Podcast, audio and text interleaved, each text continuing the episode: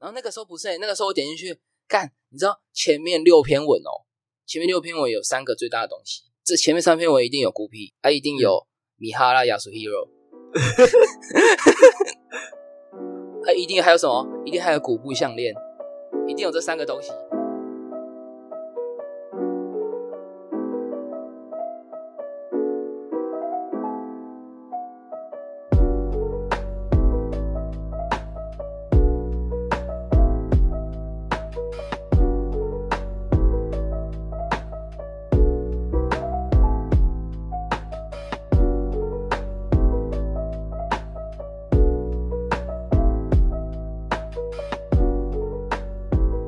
欢迎收听《潮起潮落》，我是宝哥。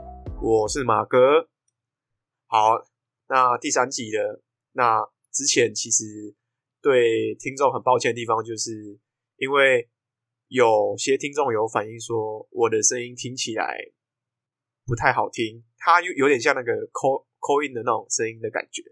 那其实就就是因为跟人家讲电话，对，那是我技术上的问题，所以那后来就是因为听到这样的一些建议跟回馈，那我觉得既然要做这东西，那就是好吧，那就去买个麦克风好了。所以，花大钱啊，所以在这一集，砸重金。诶、就为了不要让我影响到你们，觉得我们好像诶诶、是不是你们做这个节目好像没有没有认真想要准备，我把它看成一回事的感觉。啊，设备也不提升，好，我们我们现在改善了。那很抱歉，之前让大家有听起来不好的听感，那我们这边做提升，希望大家可以持续的追踪我们。那往后的集数也可以继续的这样追踪下去，就是这样。感谢感谢，好，那到第三集，因为我们其实前两集都在说，我们一开始第一集要走什么样的方向，到第二集我们聊品牌迷失。那当然，我们只有纯粹讲这样的东西的话，当然我们有举一些例子，不过其实我觉得是不够的。那不然就是我们必须去深入哪一个牌子当做举例好了。那就是像第三集，我们就是以孤僻作为一个例子来讲。哦。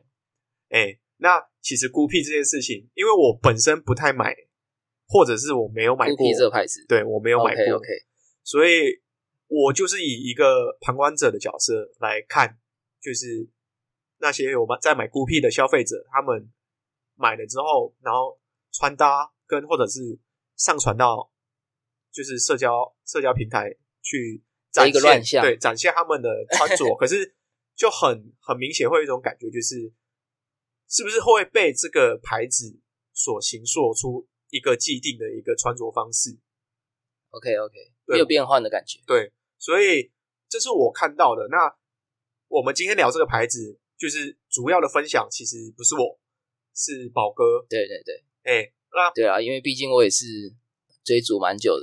因为我知道宝哥他其实是以前有一阵子都很常在买这个牌嗯嗯子，，对啊，甚至到甚至到热热衷的程度。甚至到没有钱吃饭的程度。不过就不知道到哪一天开始，然后我有跟他聊天的时候，他就跟我说：“哎、马哥，你你知道吗？其实我现在不太买 孤僻这个牌子了。哎，然后我就很好奇，对因为说实在，孤僻的东西没有不好看，因为其实也蛮好看的，尤其是在现在这时代来说，它真的有它形塑出它自己很独有的一个风格，没错没错，对吧，宝哥？对没错。但是我觉得，我等一下接下来要讲的事情，我必须跟跟大家讲，我从头到尾都是针对这个有某一部分的一群人，我从来都不是针对品牌来说，所以各位不要太误会，说我要攻击这牌子，其实并没有。对对对，哎、所以那你刚刚你这样讲嗯，就表示，那我的理解啊，就是因为买这个孤僻牌子的一个特定族群嘛，我跟我我能这么说吧，就是可以这么说。一定是有一群人很热衷这个牌子，然后他们买，嗯，是不是他们穿的很自式化，或者是你会有一种感觉，就是你不想跟他们一样，造成你不想买的 OK 原因是这样吗？其实其实说实在，应该是说，因为这种东这个风格来讲的话，你老你你自己想一下看看就知道，就是说，假如说你今天是一个平常都只是穿蛮主流衣服的人，像是你可能穿 Uniqlo 啊，像是你可能穿 Zara，像是你可能穿 GU，然后你突然有一天你的朋友你身边的朋友突然买了一套的 Gucci 的套装这样子，然后呢，你就让觉得说，哎，我身边的朋友原本都跟我穿差不多类型的这种主流的服饰，但是后来竟然，哎，慢慢的去接触到这些品牌，然后你可能会觉得说，哎，那我是不是也想说，也可以来踏入这个圈子里面的感觉？然后当你觉得你想要踏入的时候呢，你可能就买了一件可能 Gucci 的裤子，你存了好久的钱哦，三四千块就直接花下去买了一件 Gucci 的裤子。当你穿上去的时候，你发现哎，干不好干，好看的。但你发现你只有素 T，你只有衬衫可以搭的时候，你就会觉得说，哎，那我是不是还要再去买一件外套？我是不是还要再去买一件他们的呃，可能衬衫，可能是短衬、长衬都可以。然后。然后你可能不知不觉就慢慢穿出一整套来。当你穿出一整套的时候，你就发现，哎，哦，怎么跟我朋友穿的这么像？怎么跟路上的那些人穿的这么像？因为这种风格很简单来讲，就是他必须要穿着一整套才有那个轮廓，才有那个感觉吧？对吧？应该是这样，没错。哎，好像你这样说是有，不过其实蛮好奇的点就是，我如果只有买其中一个单品，就是我可能一开始嗯。我看孤僻，我可能觉得，哎，他的那个衬衫蛮好看的，可是他的他的设计的形式就是可能比较偏大，剪裁都偏宽，偏大，对。对对。对，哎，那我不确定啊。不过真的说实在不好搭，因为这样这样穿，然后配配仔裤就是丑嘛，对对啊，所以我就说，我意思是说，它有好搭的，也有不好搭的。比如说，我觉得好搭是因为。它必须穿一整套出来的时候，才可以散发出它的那个气场，才可以散发出它的那个品牌带给你的附加的价值，可以这么说。那你穿一整套的话，你就不需要再去做任何的叠穿或是任何的一些层次的搭配啊，因为一整套就帮你搭好好的，对不对？但不好搭的原因是因为你可能还没有诶所谓一整套的套装出来，所以其实这个风格是很难跟其他的风格做融合的感觉。不过。你你你想一下哦，我不知道你，就是我自己这样听，我客观的感觉就是，我因为孤僻不不是很便宜的牌子，对吧？对对对对。对啊，诶，不过前提是哦，我认为做服装、做这些衣服牌子的设计者，或者是这些品牌主理人，他把他的价位定在一个中上的一个价格，我是觉得合理的，因为他。注入在这个牌子要用的时间成本，跟他设计跟多重的讨论，跟整个衣服的一些衣服上的一些设计关卡，到他出一个成品的时候，要花费很多的心力嘛。所以它的价位高，我觉得 OK。不过就我自己是消费者来看的话，我可能花个三四千块，我买的可能孤僻的裤子，那我为了搭它，我必须买孤僻的衣服。对对对。对，然后非常厉害的销售手法。对，然后你看哦，你看哦，那我你刚刚说的方式就是我不能跟别的牌子或者跟别的风格的比较难啊。衣服去做，我相信还是有很多厉害的人有办法做得到这件事情。嗯，但是我刚刚指的那些人，可能就像我刚才说的，可能他是刚开始接触，或是刚开始踏入孤僻这牌子，那他没有一定的穿着基础的话，我觉得这个是这件事很难做到。那就是。我如果说我买孤僻，那我只能成套成套的搭，那它的变动性相对来说小的。对，嘿，那我假设我是一个学生的一个阶段，或者是我出社会，我可能薪水一开始也不会那么高，了解的一个状况下，嘿，我去买这个牌子，可是它它给我的变动性不大，那我我会买它的可能性就有有点会降低，因为我可能会顾虑到的方式的状态就是。我可能今天这样穿的出去嘛，我成套是孤僻，那我的朋友圈已经看过我穿这套的，那那我要顾虑的是，我是不是第二、第三天我也不能穿这一套，因为人家看过了，对 对对那我下礼拜才能穿。那你可是你不能在混搭的状状况下，那你会越来越走向，就是你穿穿着它的次数会变越少，因为。我不确定所有人是不是这样想，可是我会这样想，就是我我可能在穿的时候，我就想说，哎，我是不是在曾经什么某个场合或某个时间穿过这一套？嗯，那我又在让他们看，他们会不会感觉就是，哎、我是没有衣服穿？哦，可是你要你要想哦，就是可能有些人会觉得说，哦，那既然这一套我常常在穿的话，那我不如就买再买一套啊。因为其实 Gucci 它的新品其实发售的诶诶周期来讲的话，其实算是非常稳定的，就是一个周期一个周期就会发。那假如说我今天已经穿了一整套，然后不太想要让人家发现说我常常穿这一套的话，那我就继续购入啊，然后你就越陷越深的感觉。呃，就是我的感觉是，应该就是他就是喜欢这个牌子的风格吧。到后来他他可能会有一种想法是说，好，那我就是之后就以这个风格为主啊。我对我就因为我知道我自己是很喜欢这个牌子的，跟他的一个给我的风格感觉。那我、嗯我以后也不用想太多啊，反正就是我就是持续的在购入这个牌子。那你应该也是这其实样吧，我一开始也是这个想法，真的假的？我一开始也是这个想法。对啊，哎，我我先我来跟大家分享一下，我一开始买的时候，如果说你在座的听众有一些是比较老的孤僻迷的话，应该知道他们一开始 logo 是一个水豚，水豚君的一个 logo。你知道是？你知道水豚吗？你知道这个动物吗？知道啊，对对对对对，它算那个算是蛮早期的一个 logo 的标志，在他们大概一七还一八年的时候，而且他们最早你要购入一个东西的话，你是要汇款给他们，然后他们再帮你寄过来，不是像现在有一个网站有一个后台可以让你直接刷卡，就是可以付款这样子，就是蛮早期，哎、那你蛮嗯，蛮早在蛮早在催的，蛮早在催。但是那个时候是因为，诶，我有一个朋友啊，他也是算是元老级的孤僻迷这样子。嗯然后那个时候其实嗯我只是有跟他稍微讨教一下这个牌子的一些一些历史啊，然后一些他的创作理念什么什么的。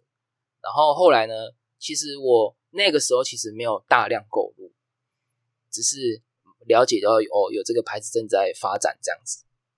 然后到后来大概一一九年的时候，是我正式诶大量购入的时间，大概就是一九年那一整年的时间是。我追逐孤僻非常非常努力的一年，可以这么说。哎、那时候看到你的时候，你还跟我说你会包色买的，你知道吗？哎、对对对对对对，基本上我那时候如果说，当然不可能那个四千多块的裤子啊，或是那些外套可以包色啊。我意思是说，也可能他们出一些比较，因为因为如果说相信大家的应该有在追的都知道，应该他们每一年都会出一个诶定番的口袋 T。竖 T 这样子，嗯嗯嗯。那哦，我本身非常喜欢，非常喜欢孤僻的口袋 T，所以我基本上来讲的话，就是每一年都会保色这样子。其实我我也会基本买，上是这样就是有想过要买，就是它的竖它的竖 T，因为我我自己我我的买衣服的方式，我会喜欢就是重磅数的衣服，OK 对啊对啊。对啊，那他们的话刚刚好就是不重也不轻，所以我觉得刚好接在一个非常舒适的点。所以我觉得，我觉得大家如果说新手想要进这个孤僻这个圈子的话，我觉得口袋 T 当那个出街的入门款，我觉得是非常适合。哎、那我这边问一下，因为我是有想过要买，可是没有买过。那它的竖 T 跟其他的竖 T，你觉得最大差别在哪里？我觉得最大的差别是，因为他们一直以来都是以剪裁轮廓为一个非常著名的一个点，它的竖梯基本上都是以落肩为主啊，嗯，然后加上它的材质，那在宽松加上面料的情况之下，你在夏天哦着穿的时候会非常舒适。然后加上它的口袋的话，我不知道，因为你没有买过，所以你可能不太了解。它的口袋是有办法做两层的独立暗袋，所以说哎你有两个，对啊，所以你意思就是说你有两个独立的空间可以放东西。虽然说有些人觉得这个东西这个设计就是普通啊还好，但是我个人觉得说口袋 T 它再怎么玩都是一个口袋在那边，但是它可以把口袋做成这样子，我就觉得哇，它其实有一个概念在那边，对啊，就还蛮酷的。但重点还是它的剪裁跟它的面料是吸引我最多的地方。我刚刚有看一下，就是它的官网 IG 啊，我刚刚看，然后其实滑一滑，蛮吸引我的是，我不知道你有没有买过，就是那个他他出的袜子，嗯嗯，那个那个哦，他说他有一个叫 Tabi 吗？就是他的袜子是分子袜，哦，对，他比袜，哎，那个蛮蛮好看的，我知道啊，对对对，是分两格的，对吧？那基本上，因为我对那个我对他比这东西其实没有什么概念，所以那个时候我就是没有购入，因为我想说，我我那时候想说，就是既然要买他比的话，那我不如买他比的鞋，在外面大家看得到啊，我穿个袜子可能没有什么人看得哎到，这个就是跟 你买对不对？你买傻傻 Prime 的内裤穿在里面，没有人知道。就是 我买傻片就是在，对我就是故意要穿垮裤，然后把傻片就不要把你的内裤头露出来。那你衣服要记得扎进去，扎到内裤里面，不然大家看不到，嘿，有点可惜对。啊，对啊。然后我我刚才讲哪对？讲一九年的时候嘛，一九年的时候开始大量购物之后，后来差不多是在二零年的初期的时候吧，差不多二零年初期的时候，我就有想过要退场的感觉。然后我现在跟大家分享一下我，我觉得我在这几年买孤僻买买下来之后，我发现我最喜欢就是它的四周年的外套，对对对对对。外套，我是我是有就是那个蓝色那件，你有看过吗？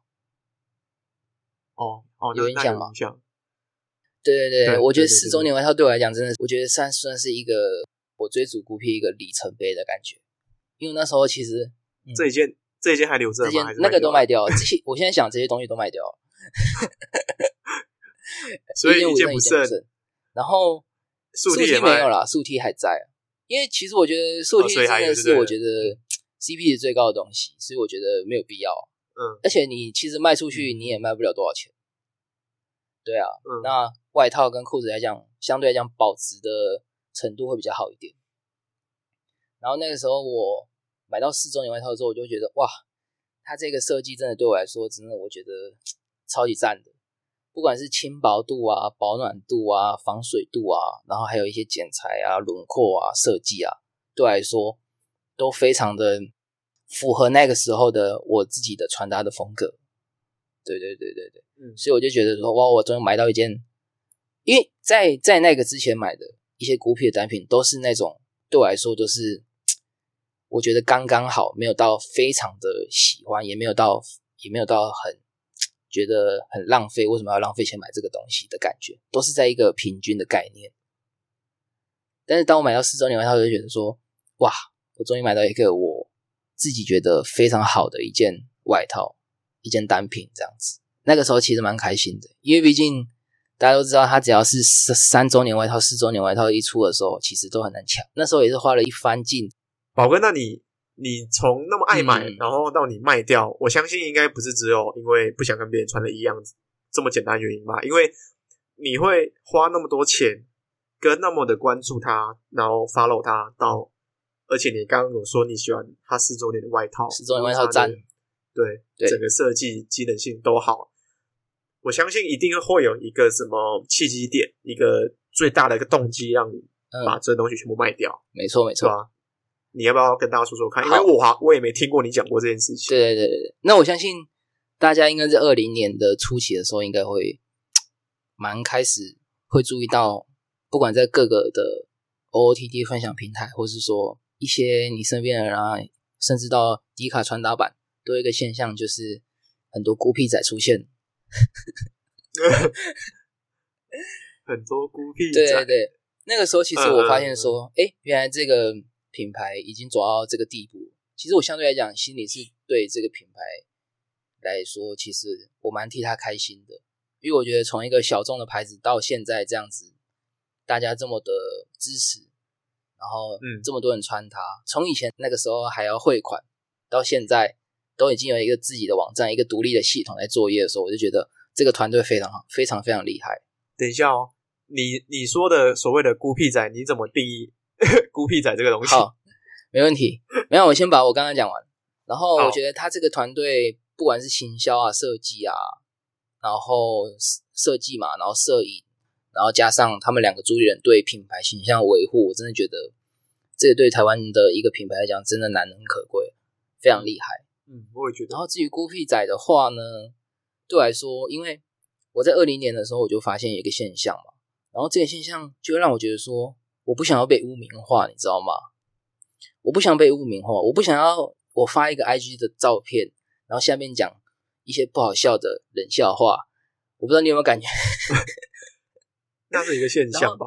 这一个现象。嗯嗯。然后我不想要，我不想要我一张照片里面，然后诶标注十个 OOTD 的账号。我不想要像那些低卡的那些人一样，他穿的全部都是像复制人，但是挤不起别人骂。我不想要像那样子，你懂吗？这个会太 gay 吗？我相信大家其实穿衣服都是希望让别人看到啦。那对对对对，你刚刚说的那些，就是互互相标那些牌子，就是 hashtag 什么什么什么的那些，没有，他们没有标牌子，他们是标 OOT 的分享账号。哦，就比如说，那你知道的，你知道你你应该也知道，就很多 IG 上，那就是要被转发啊。对对对对对对对，啊没有意义啊，你知道没有意义吗？像我就是常常如果没有灵感的话，我就会去 OOT 的分享账号去找一下灵感嘛，看一下不同的超人他们穿的。有什么最近有没有什么好的厉害的元素可以放在里面？然后那个时候不是，那个时候我点进去干，你知道前面六篇文哦，前面六篇文有三个最大的东西，这前面三篇文一定有孤僻，还一定有米哈拉亚苏 hero，啊，一定还有什么？一定还有古布项链，一定有这三个东西。你说那什么项链？古布项链嘛，古布项链，你知道吗？不知道，就是就是。下面会有虚虚的那种古布项链哦，然后有红色、有蓝色，有很多颜色，嗯，然后用了什么蓝染布，然后然后很多人都说什么，很多我看很多卖家都说什么哦，手工织法干，然后那个明明就淘宝买来的，哇，手工织法我相信啊，只是它的货货源我是不确定。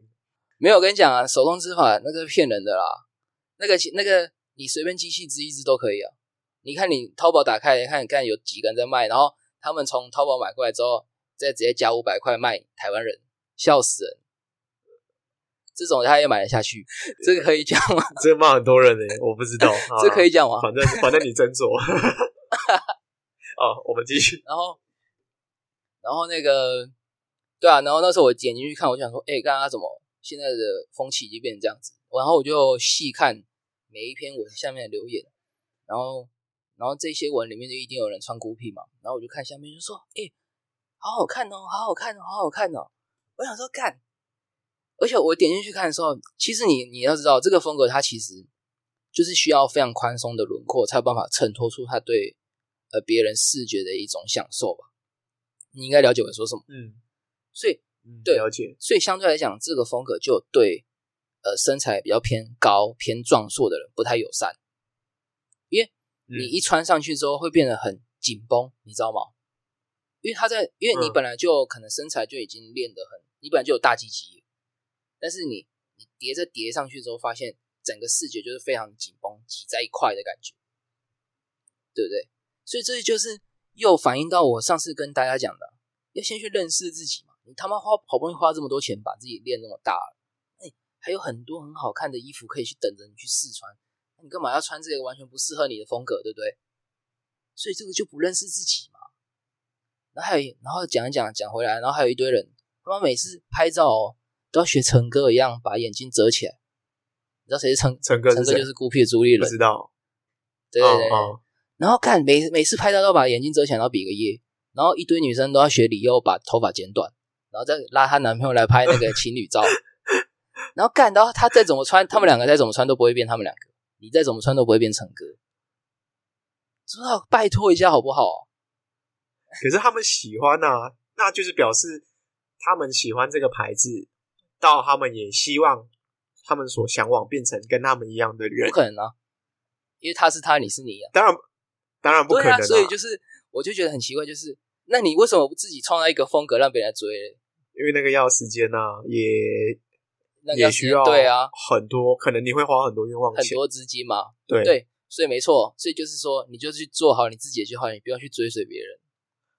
哦，好，那就是哦。对啊，你刚刚都这样讲，哎，你认为他们都是盲目的在跟跟风，然后造成你对这个牌子从一开始很喜欢，然后因为这些人造成了你的反感。哎，应该是说。因为这些人，我怕我自己也会被人家这样子认为。嗯，我不想，就是说了，我不想被污名化。你不想被他们对对对，归类成他们同一群人我想要。被拉出来之后被放进这一群人。嗯，哦，我那时候就觉得，哎、那、怎么现在风气变成这样子？一部分是对这个品牌，我替他们很开心啦、就是他们可以从一个小众牌子到现在，我觉得刚刚也讲，他们团队非常厉害，然后陈哥啊，他们都很厉害。但是有一部分人就是把它当做是一个工具，不过你说这些难免啊，就是避免不了的，因为对啊，所以所以我就说，既然有这个风气是这样子的话，那我就选择自己退场，我就不跟这些人来竞争，还是怎样啊？讲到这个，还可以再讲一件事情啊。那好好哈对对对，就是上一届的，你知道 GQ 野营吗？，GQ 也赢一个活动吧？对，一个活动你应该知道，GQ 办的，然后他每一年都会办，然后可能我记得好像办在哪里，大家河边公园，台北那边对，我记得。然后，干，你知道他上一届就是前要上一届的活动的前几天，然后我记得孤僻的账号就有发说，哦，如果当天你穿你不穿孤僻来，不穿哦，不穿孤僻的嗯任何一个单品来到摊位的话，你可以获得一个免费的小礼物。对对对，然后哦，对对，他是说不要穿对他们的穿单品，对对对对对对对。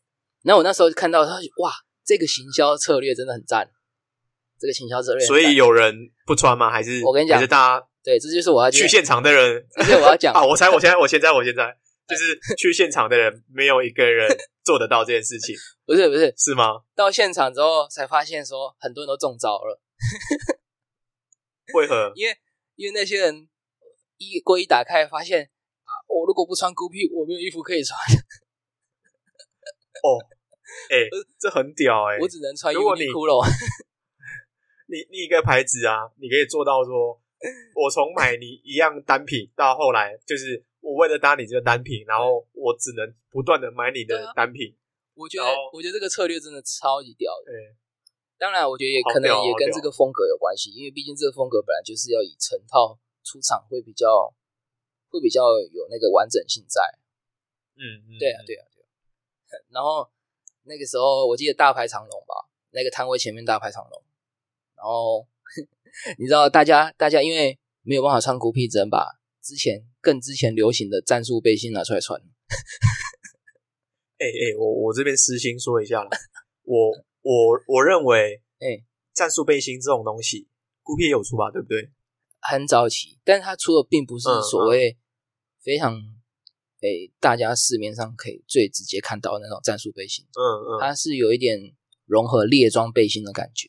嗯，对好，那我先不针对谁出这个背心，不过我自己认为它就是实用性很不高的单品，很不高的单品。哎、对对对，然后 所以所以我我我我会看人家穿，嗯嗯就是好，你你可能要拍照穿，我觉得 OK 没有问题，OK，对啊对啊，对，然后可是我心里会会有一个 OS，可是这是我很内心的想法，嗯嗯，可是如果我讲出来，一定会被人家喷的那一种，讲出来吧。没有啊，我说可能现在过，现在我觉得那个风潮过了，哦所以应该是 OK 的。哦哦，OK 那我我心里就会想说，我跟你讲，你花这个钱，我跟你讲，你穿你穿，你会穿到半年以上，我觉得你你就屌了，因为因为它一定会过啊。然后、嗯而且它它不是衣服，它是搭配的单的单品。就是你不能啊你不能随时都穿这种东西。对对，我理性的去想，我嗯不会去想要去买这个东西。哦，对，OK 好，OK，我们回归回归孤僻，因为我们、我因为我刚刚想到孤僻好像也有出到你刚刚说的那个单品。对对对。然后呃反正反正那件事情就很好笑，然后就是在现场就有很多 很多排队的一些人，然后他们可能就没了孤僻之后就忘记怎么搭配了，就觉得我那时候就觉得很纳闷，我就觉得说哇，现在原来大家都已经大家的衣柜已经充满了这些东西，一把这个东西拿掉之后，它就已经什么都不是。有点像是，有点像政治人物，你把他的权力拿掉，他三小都不是。这有点像，嗯，好，像是比较偏激的比喻了，大家听听就好。这就是那个意识意识形态的问题。嘿，就是大家穿一穿，然后大家都会，其实这这难免，因为你一定会被你当下的一个氛围、环境，或是那个当下的价值观所影响。那其实穿衣服也是一样，你一定会有你既定的一个认知方式，然后或者是那样的一个意识形态，然后当你一开始在那个阶段认定这件事情的时候，你会发现你之前的东西，你会想嗯，把它丢弃掉，有可能，因为不然的话，你衣服应该会炸多吧，对不对？或者是或者是或者是你要筹钱去买那个东西，哦，对对对，然后你把以前的东西卖掉卖掉，对对。对对，这应该是应该是大部分想要追或者是在穿穿搭上很有要求的人，应该都会这样，没错没错。不会再穿东西卖掉。对啊，对，这个是好的嗯，把不要东西卖掉是好的，因为不浪费，不浪费环保，对，嘿然后环保，让想要的想要接近这个圈子的人有一个比较低阶的门槛，哎对啊，对所以这个 OK，这是绝对就是初心没，问题因为你不可能一直花很多钱或者是那个原价买得到这些东西，尤其是要牌子的嗯一些单品没，错没错，对吧？没错？没错。对啊对啊，所以无论你从一开始喜不喜欢这个东西，到你到后来你不喜欢，哎呀，你因为你我我不知道，我不知道宝哥你你没有跟我讲过这这个故事，所以我蛮好奇的。那就是你孤僻这件事情啊，哦。我们在讲，对对对，对啊，那听众应该有的人可能也跟我一样是听过，可没有是没有买过还没有还在观望，对啊对啊。对，还没有真的消消费过，嗯。可是我觉得，不过我嗯，嗯我觉得应该是说，他的东西对我来说是真的好的，不管是材质、面料，或是一些我刚刚讲的这些东西，对我来说，这个商品他们出的商品一定有保证。但是我还是强调，就是希望大家可以理性一点，就是说，你觉得真的适合你，真的不好看适合你，而且你觉得这个设计你真的超级喜欢，你再买。诶、那可是我看一看啊，我发现那个我不知道啦，因为其实现在的趋势是很多，因为孤僻也会出很多口袋的裤子吧。对啊，对啊，呃，可是我认为口袋这东西好像变得有点泛滥，就有点口袋地啊。有点多到有时候有些会让我觉得有点多余的反感对，有一个哦，对啊，多余的概念，所以我就一定要就是什么东西都一定要加个口袋啊，而且一定要你看现在短裤不都是出那种一定要立体口袋，然后凸出来很大一块啊，嗯嗯嗯，那个那个才叫潮，那个才叫好看。没有，我没有，我没有这样觉得。呃没有，我只是嗯。跟大家说一下而已啊，大家自己去品断。嗯，我可以有口袋啦，可是不要一直那个加大大小小的口袋，那个哦，OK OK，我就觉得哦，那个，我说实在，我也放不了那么多东西在口袋。虽然说，虽然说它是在，它虽然说它是设计，对啊对啊。对啊？好，那我们现在就我那我就继续讲回来二零年那个时候，嗯然后后来我经过我发现这些风气之后，我就也决定要退场。嗯差不多退场。那我退场，差不多慢慢在退场之后，我就又买到了四周年的口四周年的外套了嘛。那刚刚不是有讲，就在对啊。然后我买了四周年外套之后，我那个心中的那个熊熊之火又燃起，感觉。你说要要回购孤僻，还是要买别对的牌子？就是我已经慢慢在退场，嗯然后呢，我又买到四周年的外套，会让我觉得说，哎，好像还可以再继续买。你懂我的意思吗？为什么？可是你你已经要退场了啊、对，但是重点就是因为我买到一个超出超乎预期的东西。嗯嗯嗯对，因为那个时候我要退，我妈妈要退场的时候，那个时候又刚好逢四周年外套发售的日期，嗯，然后我就看到这个东西，我想说，看这个东西真的很重我的感觉，然后我就决决定再给一次机会，我就决定买下去。然后我收到食品之后，哇，我那个直接爆炸。可是你你买外套而已的话，其实它还是可以跟不同的衣服跟牌子做搭配的嘛。呃，如果你是说，因为相对来讲这种东西，因为我其实我本身在还没有买孤僻之前，我本来就是穿很宽松的，嗯我一直以来的风格一直都是很宽松的嘛。嗯，那我觉得我穿任何一件很宽松的裤子，或是像是锥形裤、气球裤这些东西，我觉得都还是蛮配这个外套的。嗯嗯嗯然后呢，那个时候我买进来之后，我就发现哇，这个东西超乎我预期，非常好。然后就有点想要再给他一个机会。然后二一年，就是今年的应该一月还二月的时候，我不知道你知道那个，哎、孤僻的那个代牌之乱，你知道吗？我没 follow 到你知道这件事情。吗？就是他今年年初的时候，嗯跟一个台湾的时装品，应该算时装品牌，就是非常厉害的一个品牌。然后他们也有去参加过纽约时装周啊，一些时装周，就是 Oakley，你知道这牌子吗？听过，听过。然后嗯，他们有联名一款，就是类似僧侣，就是僧侣在穿的那种袈裟，之类的，很像的，嗯。就有那种意象在的一件外套这样嗯子。嗯嗯，然后呢，那时候就是因为 发售嘛，然后那一件不便宜，那件要五，那件要五五开头。五千开头。多，对对对？然后呢我，那个时候、那个时候就会就有发生一件事情，就是在台北的一间经销商，然后他们他们下午两点开卖，下午两点开卖，然后嗯。早上七点就有人在排队，然后排队的都是一些阿姨、叔叔这样子，就变就大家突然发现说，哎、想不到孤僻已经需要这种代牌姐、代牌哥来 帮忙抢了，想不到已经已经变成这样子，那这个牌子很成功，很成。功。但是相对来讲，对，相对来讲，这里面不乏会有一些就是在卖吵架的吵架仔，一定还是会有吧？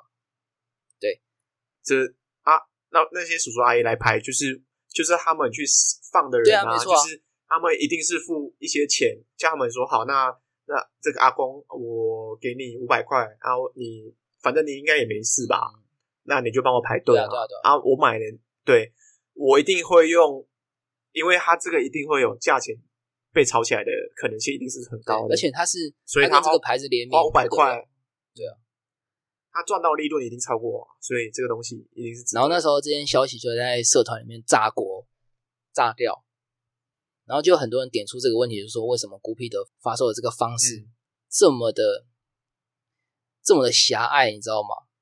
没有办法让真的喜欢的人去买到他们的东西，对，然后反而是让那些想要卖吵架的人，就是不管什么，先买先买那个最好的黄金尺寸再说，但他也不是真的喜欢这个东西。他就是要来赚利润。所以那个时候这件事情就把又把这个发售的这个方式带出来，然后整个事情就开始发酵，开始炸锅，在社团里面讨论的非常踊跃。这是今年年初发生的事情。这会影响到你刚刚一开始不是一开始的，就是你刚嗯有说到说你不是买了四周年外套之后那个感觉哦，对对对爆棚吗？嗯，啊，这个这个是造成你对这个东西的热情熄灭的一个导火线哦。，对对对对对，导火线。真假的？没，错，因为因为我发现这自从那件事情之后，吵架越越吵越夸张。嗯对对对对对，然后我就嗯看，其实看到社团里面很多人他是真心喜欢这个东西，但是他没有办法买得到，然后甚至他可能要买一些他觉得不好看的东西来跟别人交换，嗯，你知道吗嗯，甚至贴钱跟别人交换，然后种种原因看下来之后，我觉得 这个风气已经越来越，你知道走火入魔的感觉。嗯对，那我就觉得，好吧，那既然这样的话，我就把我身边所有的东西，就是抛售给社团，原价哦，原价都原价抛售给社团里面真的喜欢的人。虽然我不知道他们是不是真的喜欢了，但是我觉得就给他们吧，就让就让他们花时间花钱来追这个东西。对啊，我是这么觉得。你你的说法就是说，你觉得这东西很烦的，可以这样讲吗？就是哦，够了，够了，够了烦。的话，对，我觉得不是吗？因为就是你，你一开始就是因为有人跟风，然后到你后来的阶段，就是像是大家去找一些人去代拍，让很多真心喜欢到这些牌子的人买不到，听起来有点像是它造成很多的效应啊，让你觉得哦，好啦，那就让那些真的现在真的想要买吵你架的，人去玩，你感觉有被降温的感觉啊？就是直接被浇洗的感觉。对啊嗯在我买到那个四周年外套之后，突然整个被浇洗的感觉，因为发生这件事情。那那如果现在孤僻还有出一些很屌的，你还会想要消费？不会还是你就是完全杜绝？但是我我像我刚才一直在讲的、啊，我对他们出的东西我非常欣赏，我也觉得他们的种种方面来讲，对我来说，我都非常喜欢这个东西，但我已经失去了我想要买它的那个动机，跟那个火焰已经消失的感觉。嗯，对啊，对啊，对啊。了解。这边有一个比喻啊，你听听看好了。好，对我来说，就是这个圈子里面就像一个大海的感觉。那大海里面一定会有很多鱼嘛，嗯嗯，那这些鱼就是各个不同的品牌。那大如果是大海的话，一定会有涨潮，一定会有退潮嘛。对啊，对那涨潮的话，一定会带进来一些鱼啊。那这些鱼，你知道石户吗？不知道。石户是一种用来捕鱼的一种，应该算是一种手法、一种功法、工艺。嗯，然后它涨潮的时候，鱼就游进去石户里面，然后退潮的时候，鱼想要回游，但是它就会被困在石户里面。嗯，这些被困在石户里面的这些鱼，就是是现在大家正在追逐的这些牌子。你这个形容是你自己想的吗？这形容是我自己想的。这个形容，屌，我觉得蛮屌的。我跟你讲啊，这个形容，你知道为什么会有这个形容吗？这个形容就是因为，呃应该这样讲，你知道为什么会有这个节目的名称吗？就是因为这个这我想到这个形容的方法之后，我才有想到这个节目的名称。哎、酷哎、嗯，嗯大家去想想看，潮起潮落，就是因为这个原因才出现。然后呢，再继续讲刚刚的，然后他被困在石窟里面之后呢，渔夫就会去把鱼捞起来，然后拿来卖。然后呢，他拿来卖之后，可能哦，他他比较运气好，他在石窟里面哎抓到了比较稀有的鱼。那这个稀有鱼拿来卖之后呢，很多在渔港旁边的渔村的一些居民，他就发现说，哎、这个鱼以前没有看过，哎，新品种吗？还是怎样？他就是买来试试看，然后一吃发现，哦，这个肉质超赞的，然后去到处跟邻居说，哦，这个鱼好好吃，好好吃。然后渔夫一发现说，哎，这个鱼有价值，大家开始在追捧，他就赶快，他就赶快去寻找怎么捕捉这个鱼，他就开始不断的投入资金，不断的投入人力，就是为了要找到怎么捕捉这个鱼的方法，然后就开始大量捕，把鱼捕进来，然后卖，然后就开始这整个效应都开始发酵，就跟现在这个牌子的这个关系是一样的。对，就是这样，哇，你你这样讲，完整的啊。大家可以去思考一下，对，这个这嗯件事情就跟上次那个拟人法一样，我觉得都是很值得大家去思考的。这现象应该没有局限在孤僻啦，我相信没有，对啊，对啊，对。你看，你想想看，所有的牌子都是这样，对上次嗯是把牌子拟人化，这次又把牌子变成鱼，变成鱼，对对对，你看像无国鱼、尾鱼、鲑鱼，就是市面上很很多常见的牌子，像是像是 Nike 啊、艾迪达这些牌子，嗯，然后比较精品一点的啊，像是什么白仓啊那些很贵的鱼，就可以把它定位成比较好一点的嗯牌子。对对对对对，所以我觉得大家可以试试看，用不一样的角度去看看这整个圈子里面的感觉，用不一样的角度，我觉得会发现很多很好玩的事情。还是老话一句啊，真的觉得还是老话一句啊，真的钱买不到气场，买不到气质啊。哦，OK OK，完全懂就是啊要讲的，不然我反正本来就是这样是没错啊，不然我们两个怎么可能会会有一样的价值观来评断这件事情？我跟你讲，你花这个钱，你花这个钱，你买了一整套的套装，你穿起来不适合就是不适合。我懂你的核心概念呐、你要说就是，其实回归本质就是一定要找到适合你自己的东西，对，就是这样，对不对？老话一句啊，还是没有权利去管别人要穿什么。对，没错。好啦，其实讲到这边，你也你也分享你对孤僻的一些你的历程。嗯，好，其实因为那个时间快到了长度的关系，希望不还有很多，还有很多可以讲。太长。嘿啊，对啊。不过未来我们还会说什么牌子，我们就先不说。诶、我们后续看我们怎么规划，我们可以要再讲什么样的内容，再跟大家说。那今天就是怎样，让大家听听看。我们今天不是我，抱歉，今天是宝哥分享欢迎大家攻击我买孤僻的历程。诶、跟他的 诶、不要了，不要了。我们还是要秉持一下。我跟你讲，一定很多人跟我同一个想法，只是他们不讲而已。